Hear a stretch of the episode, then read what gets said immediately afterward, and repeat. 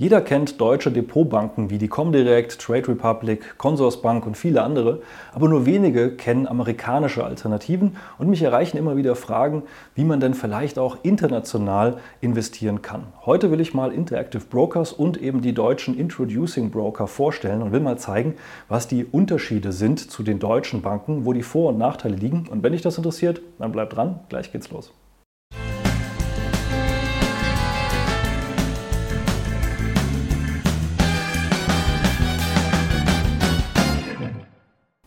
Hallo und herzlich willkommen auf meinem Kanal. Mein Name ist Maximilian Gamperling und wir sprechen heute mal über amerikanische Broker, genauer gesagt über Interactive Brokers und die deutschen Introducing Broker. Was das genau ist, das erkläre ich gleich etwas genauer. Und die Frage basiert eben auf einer Anfrage, die mich über Instagram erreicht hat. Deswegen, wenn du noch mir nicht auf Instagram folgst, abonniere mich da gerne. Da können wir auch gerne mal auch zum Beispiel in ab und an Fragerunden, die ich da mache, äh, Ideen austauschen. Und da erreichen mich eben auch immer mal wieder Videoideen, die ich dann früher oder später versuche eben hier auch aufzunehmen für für YouTube.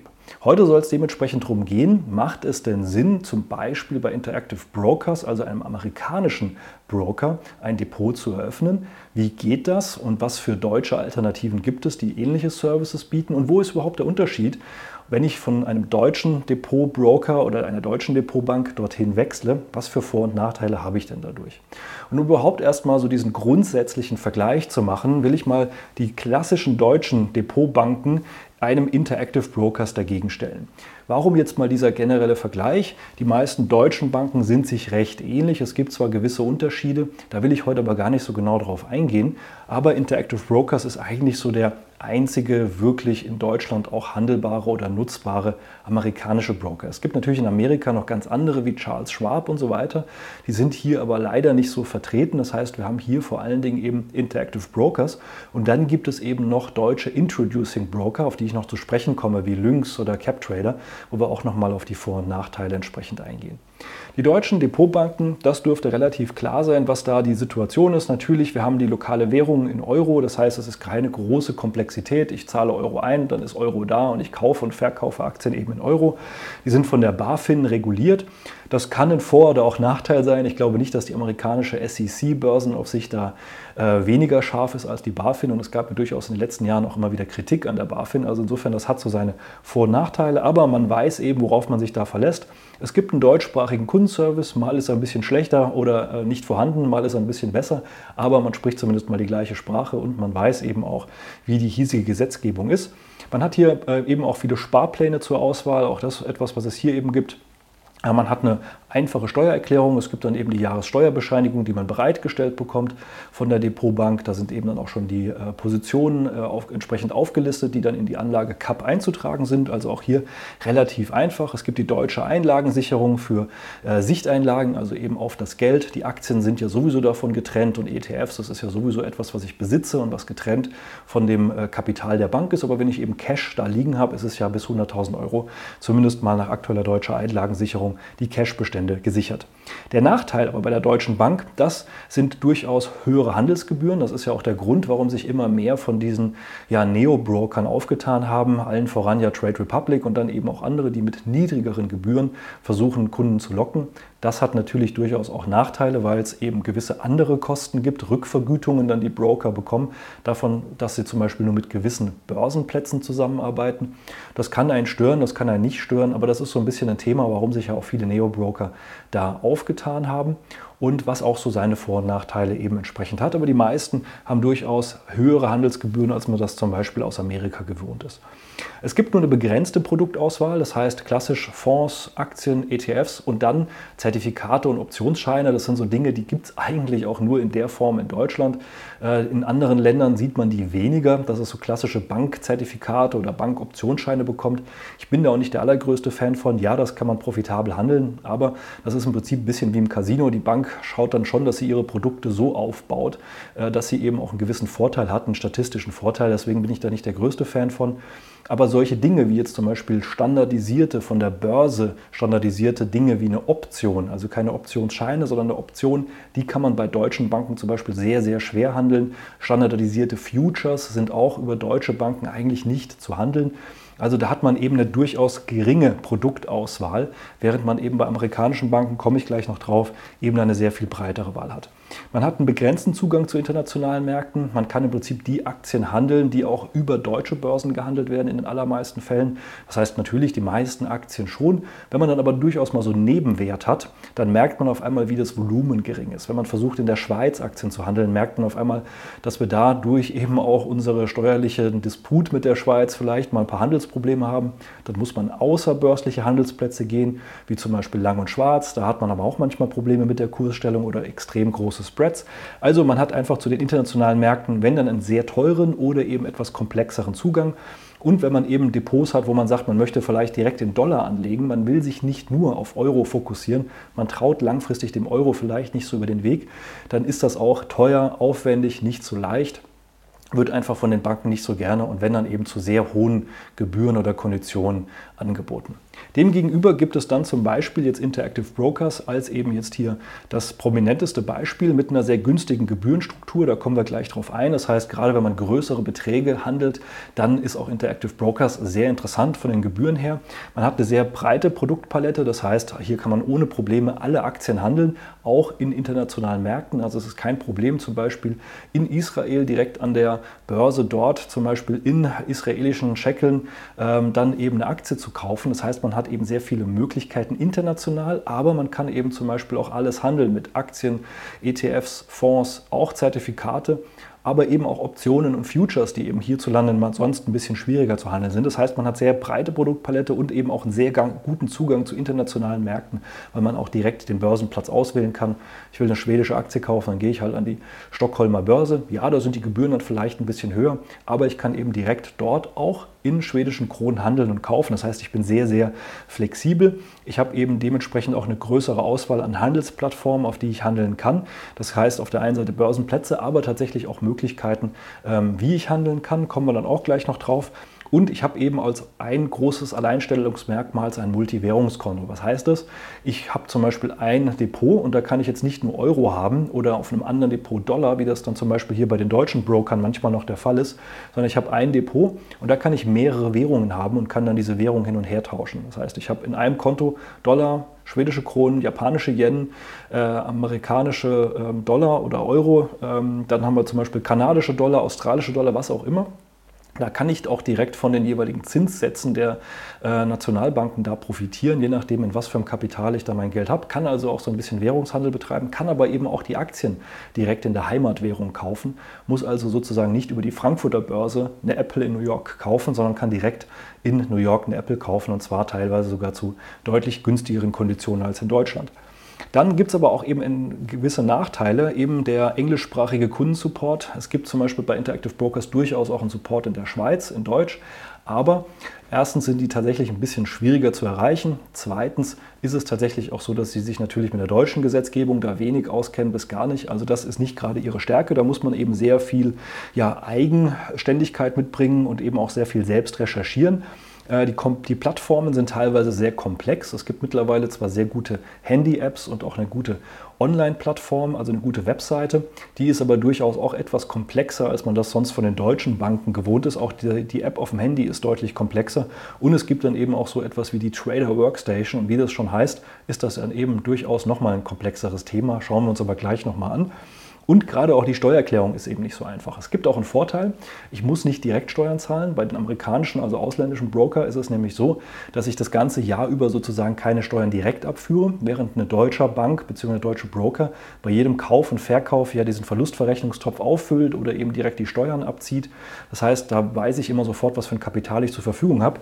Hier ist es so, dass ich erst meine Steuererklärung am Ende des Jahres selbst erstellen muss und dann erst wird mir mit meiner Einkommenssteuererklärung eben auch entsprechend die Dinge in äh, Rechnung gestellt. Oder wenn ich eine GmbH habe, auch das ein Vorteil, das geht hier tatsächlich recht gut, äh, ein GmbH-Depot zu machen. Die meisten deutschen Depotbanken sehen das mittlerweile nicht so gerne. Bei Interactive Brokers ist das tatsächlich kein Problem.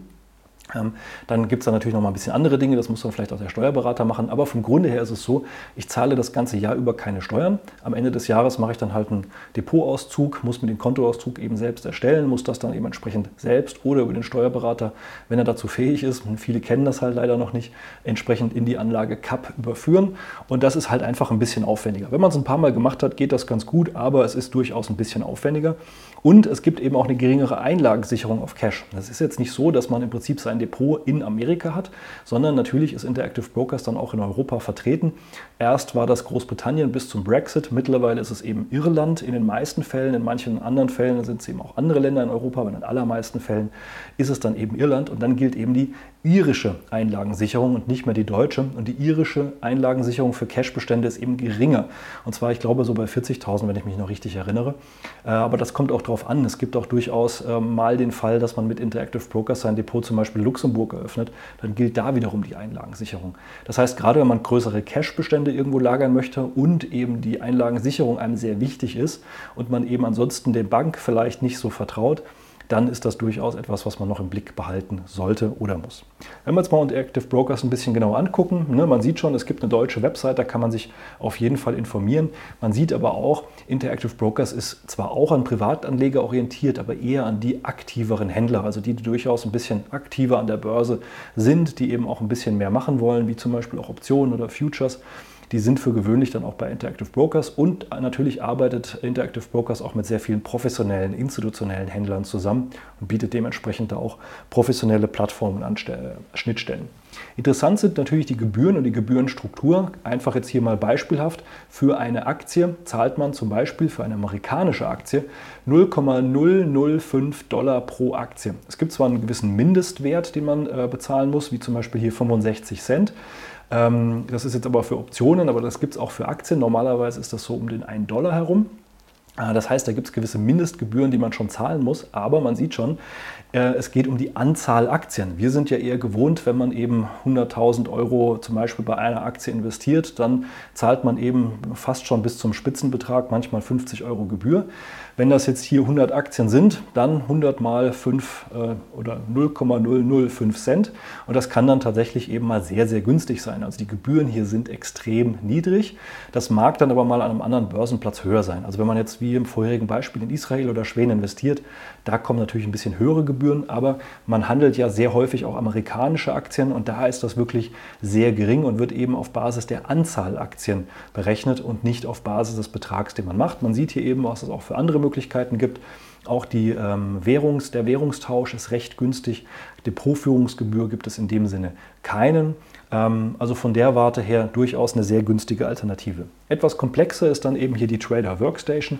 Wie gesagt, es gibt dann durchaus eben auch die Webseite, die man mittlerweile sehr gut auch nutzen kann mit Anfängerkenntnissen, aber auch die ist manchmal eben auf Englisch oder eben auch eher auf den amerikanischen Markt fokussiert. Nicht immer ganz perfekt übersetzt, eben auch nicht immer selbsterklärend. Also da muss man erstmal reinwachsen.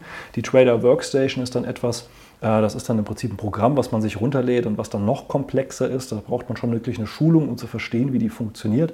Wenn man sie aber mal nutzt, dann lernt man sie lieben sozusagen und da durchaus interessant. Es gibt aber auch Alternativen, äh, um von Interactive Brokers zu profitieren, aber trotzdem sozusagen den richtigen Support zu bekommen. Und das sind die sogenannten Introducing Broker. Die bekanntesten hierzulande sind CapTrader und Lynx. Und sie sind eigentlich eher spezialisiert auf Marketing, Vertrieb, Kundengewinnung und eben aber auch die Kundenbetreuung. Das heißt, es gibt sozusagen den operativen Broker mit Interactive Brokers der im Prinzip die ganze Plattform bereitstellt und eben alles sozusagen abwickelt.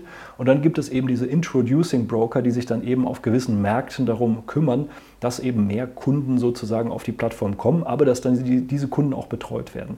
Also gerade wenn man eben bei einem dieser zwei Introducing Broker hier ist, es gibt noch weitere, aber das sind eben so die Platzhirsche, kann man sagen hat man eben auch die Möglichkeit, direkt hier den deutschen Kundenservice zu erreichen. Sowohl telefonisch, auch besser als bei mancher deutschen Bank, weil sie eben hier sich darauf vor allen Dingen fokussieren, als eben auch über den Chat auf der Webseite und bekommt hier wirklich sehr konkretes Feedback. Die haben genauso Zugriff auf das Depot und können da genauso einem Einblicke geben und kennen sich eben dann auch mit der deutschen Steuergesetzgebung oder der deutschen Gesetzgebung oder Änderungen aus.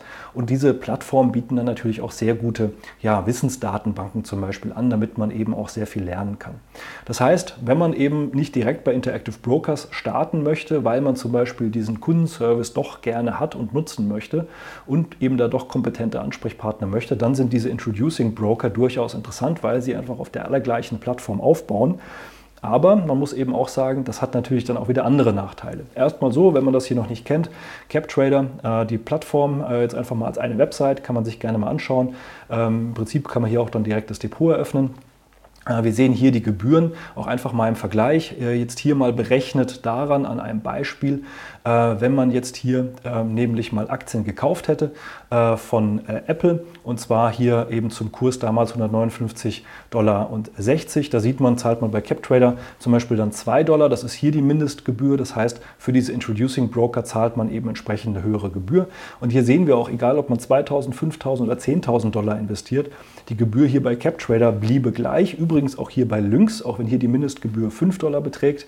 Wir sehen aber eben auch andere, äh, die eben dann hier höher sind. Also zum Beispiel Comdirect ist man dann schnell mal bei 30 Euro oder Consorsbank bei 40, FlatEx bei 5,90 Euro, eben hier auch flat. Also man sieht hier, das ist aber auch mal ein Vergleich von CapTrader, deswegen da auch immer ein bisschen mit Vorsicht genießen und auch selbst gerne mal gegenrechnen für die eigene Situation, wie das so ist. Aber man sieht auch, dass selbst diese Introducing Broker durchaus interessant sein können, gerade wenn man in Amerika handelt. Wenn man in Deutschland handelt, dann verschwindet der ähm, Kostenvorteil zu gewissen Teilen, aber man hat trotzdem halt noch die anderen Vorteile mit Multivwährungskonto und Co.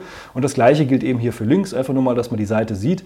Äh, man hat hier eben den Online-Broker, man kann hier eben auch ein Depot eröffnen, man kann sich da auch durchaus mal informieren, äh, wie das Ganze so aussieht und aufgebaut ist und eben auch hier diese Gebühren, die ein bisschen anders aussehen als das, was wir gerade bei CapTrader gesehen haben. Hier eben zum Beispiel mit einem Mindestbetrag von 5 Dollar oder eben maximal 2% des Handelswertes. Aber hier wird auch eben pro Aktie gerechnet 0,01. Äh, anders als wir das gerade zum Beispiel ja bei äh, Interactive Brokers gesehen haben, da ist es ja nochmal die Hälfte, 0,005. Also hier zahlt man sozusagen das Doppelte, aber eben auf einem sehr niedrigen Niveau und hat eben hier ein höheres Minimum, worüber dann natürlich auch der Kundenservice und so bezahlt wird. Das heißt, die Introducing Broker, eben die gleiche Plattform wie Interactive Brokers, nur eben mit deren Logo und eben vielleicht noch der einen oder anderen Übersetzung, die die dabei gefügt haben. Dafür eben mit deren Kundenservice und eben auch deren Plattform zur Wissensdatenbank, Webinaren und äh, Schulungen, die die dann so anbieten. Und das ist eben auch so der wesentliche Unterschied. Bei Interactive Brokers kriegt man vor allen Dingen eben eine günstigere Gebührenstruktur, hat aber eben den Nachteil, äh, wenn man gewisse individuelle Anforderungen hat oder eben Kundenservice will. Und diese Introducing Broker haben halt genau diesen Vorteil, dass man sich eben ausbilden lassen kann, auf die Plattform sehr viel erklären lassen kann, dass man dann eben deutschsprachigen Kundenservice hat, dafür eben die höheren Gebühren, um diese zwei Dinge mal zu vergleichen. Deswegen mal zusammengefasst, wenn man heute bei einer deutschen Bank ist und sich vielleicht ein bisschen über die Gebühren aufregt oder eben über die Möglichkeiten, die man da hat, dann kann man sich durchaus mal hier mit diesen Introducing Broker oder eben auch mit Interactive Brokers beschäftigen, wenn man das möchte. Man muss sich aber eben auch dieser Steuerthematik bewusst sein. Gerade auch bei CapTrader auf, dieser, äh, auf der Webseite gibt es unter Know-how und Hilfeseiten sehr viele Erklärungen, wie das Ganze so aufgebaut ist. Da kann man sich ja vorher mal ein ganz gutes Bild vielleicht auch verschaffen, wie das Ganze dann so aussehe und ob einem das passt oder nicht. Natürlich auch gerne mal andere Erfahrungsberichte online angucken oder sehen. Wenn man heute aber sehr zufrieden ist mit seinem deutschen mit seiner deutschen Depotbank und da gar keine Themen sieht, dann muss man jetzt auch nicht zwingend wechseln, solange man zumindest keine Optionen und Futures handeln möchte. Dann ist es schon fast wiederum zwingend, hier so einen Wechsel durchzuführen. Und vielleicht noch abschließend, ich persönlich bin bei CapTrader.